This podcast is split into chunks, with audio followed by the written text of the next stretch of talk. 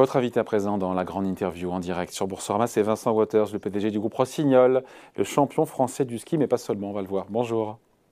Bonjour. Merci d'être là avec nous. Vous êtes où là? Vous êtes en France? Vous êtes où? Alors, je suis en France, je suis à Saint-Jean-de-Moirans, c'est entre Grenoble et Lyon. Voilà, c'est là où il y a le siège social, j'imagine. C'est bien ça. Bon, évidemment, on va passer vite sur cette horrible saison blanche. Euh, d'ailleurs, on l'appelle la saison blanche, mais pour moi, c'est une saison noire pour le ski. Je sais qu'il y a un jeu de mots, mais quand même. Euh, Rossignol a bien remonté la pente. C'est là, c'est ce qu'il faut expliquer. Euh, vous avez retrouvé, si j'ai bien compris, votre niveau pré-crise, déjà.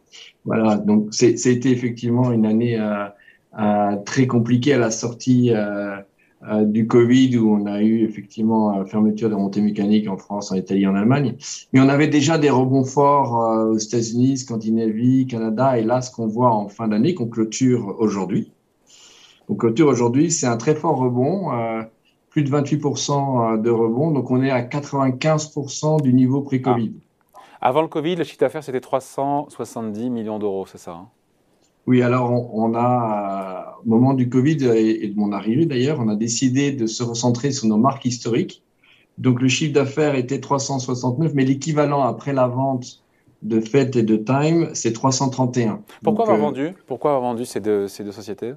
Alors, ce qui était important pour nous, c'était vraiment de, de, se recentrer sur notre espace, euh, je dirais, historique, qui est l'espace alpin. Et euh, donc, les, le, vélo de route euh, géré depuis la côte ouest c'était un peu plus éloigné de, de notre, euh, de notre cœur, notre cœur de donc marque. Vous êtes, donc, vous êtes sorti des vélos de route et de quoi d'autre? Alors, c'était des pédales, pédales techniques et vélos de route.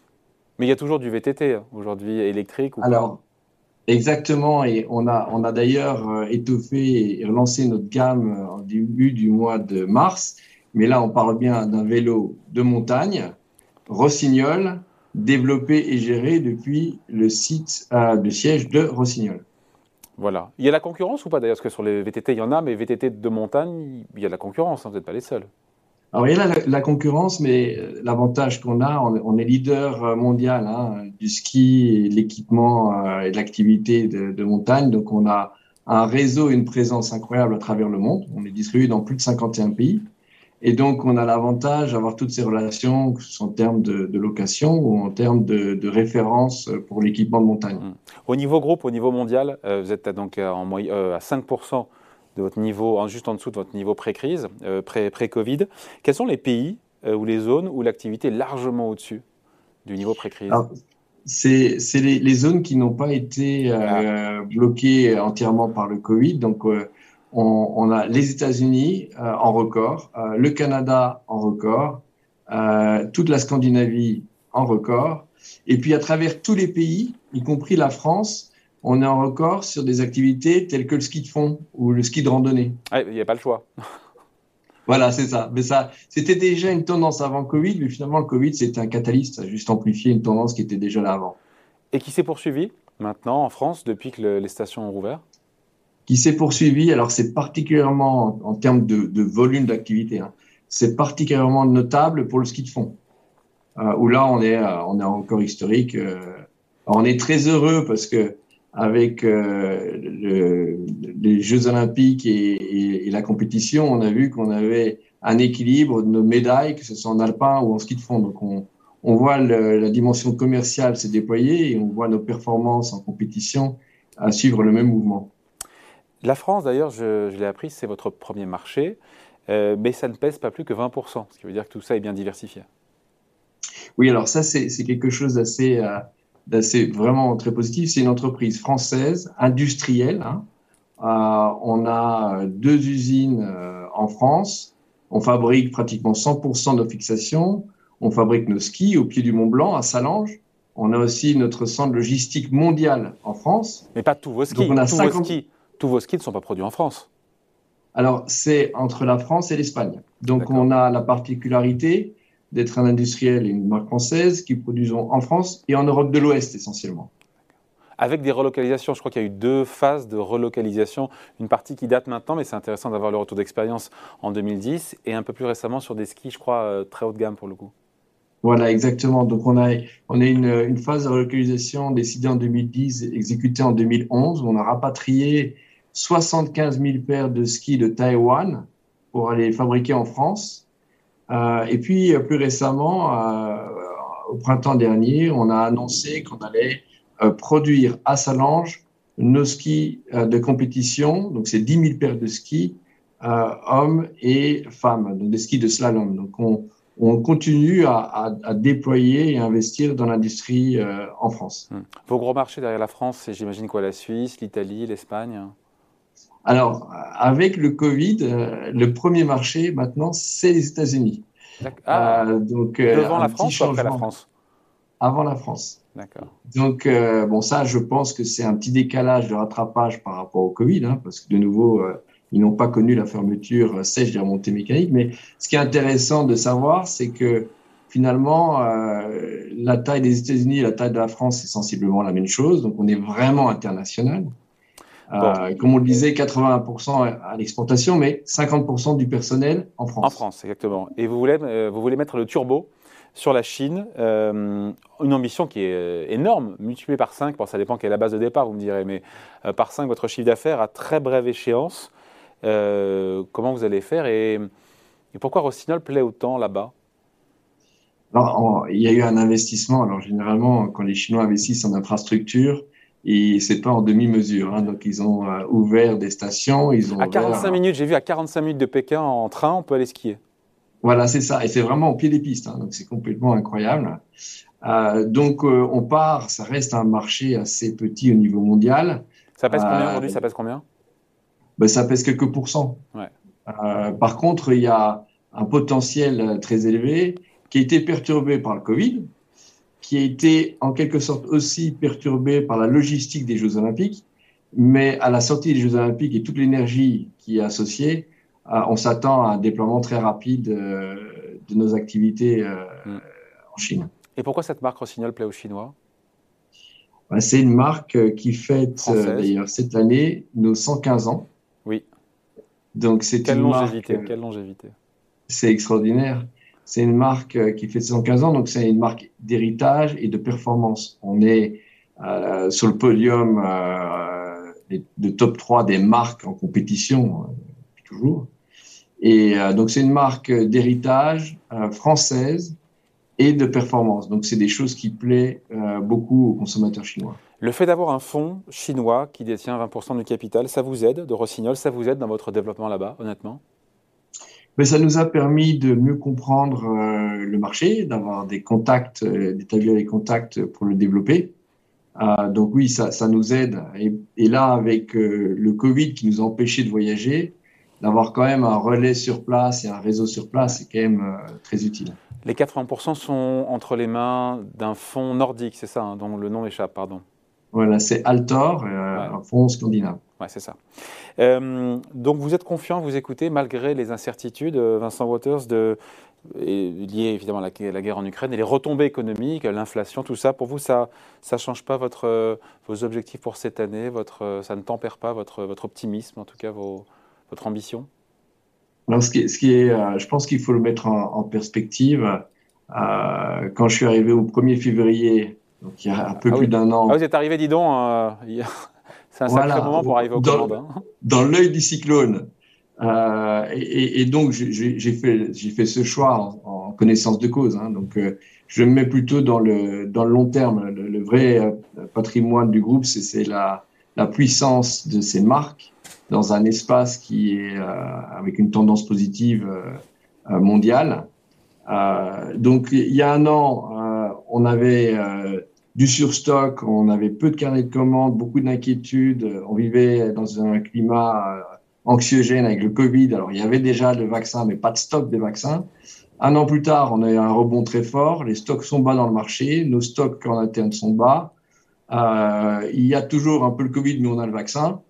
Donc euh, tout n'est pas rose évidemment parce que l'inflation est très forte liée à l'impact notamment des, des coûts d'énergie lié euh, au sujet que vous avez abordé précédemment avec euh, l'Ukraine et la Russie. Mais vous revoyez euh, ou pas vous, revoyez vos, encore une fois vos, ambitions pour cette année ou c'est trop tôt pour l'instant Vous restez sur votre tendance et sur les objectifs qui sont les vôtres? on, reste, on reste sur les tendances, je dirais qu'elles s'accélèrent. C'est-à-dire qu'en termes de carnet de commandes, on a déjà plus en carnet de commandes de l'ensemble de ce qu'on a facturé cette année-ci.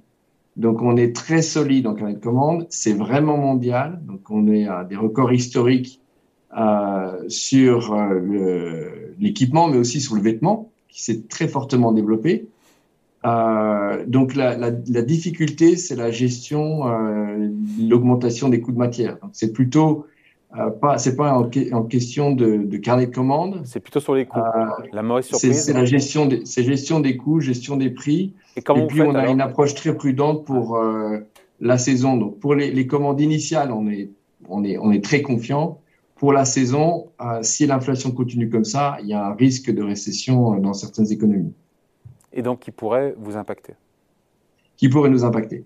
Donc on va être prudent. On va vraiment produire à 100% toutes les commandes initiales et on va être prudent dans notre anticipation des commandes pendant la saison.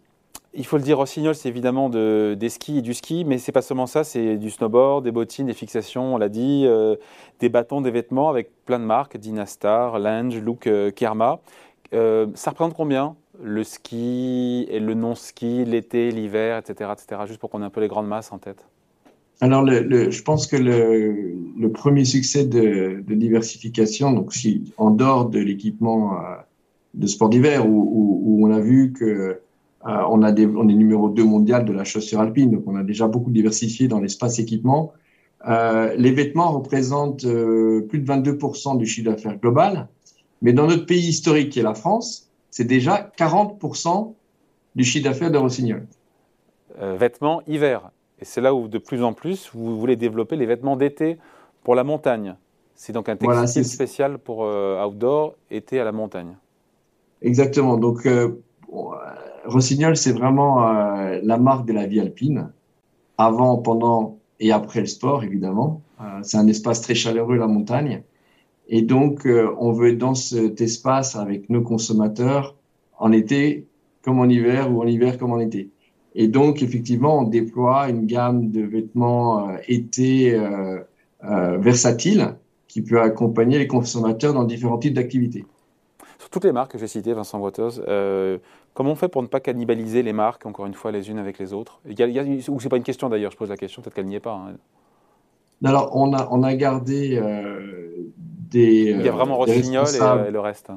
Voilà, donc on a des responsables de gestion de la marque euh, qui sont différents, on a une, une, une, animation commerciale qui est aussi distincte, et puis euh, on a euh, des positionnements distincts avec euh, une marque euh, généraliste euh, qui est Rossignol et qui couvre toutes les activités, y compris le vêtement, comme on, on en a parlé, et puis des marques qui ont des positionnements plus précis, comme l'ange pour la chaussure alpine ou pour, euh, comme dit Dynastar, euh, pour, euh, pour, le ski. Ouais.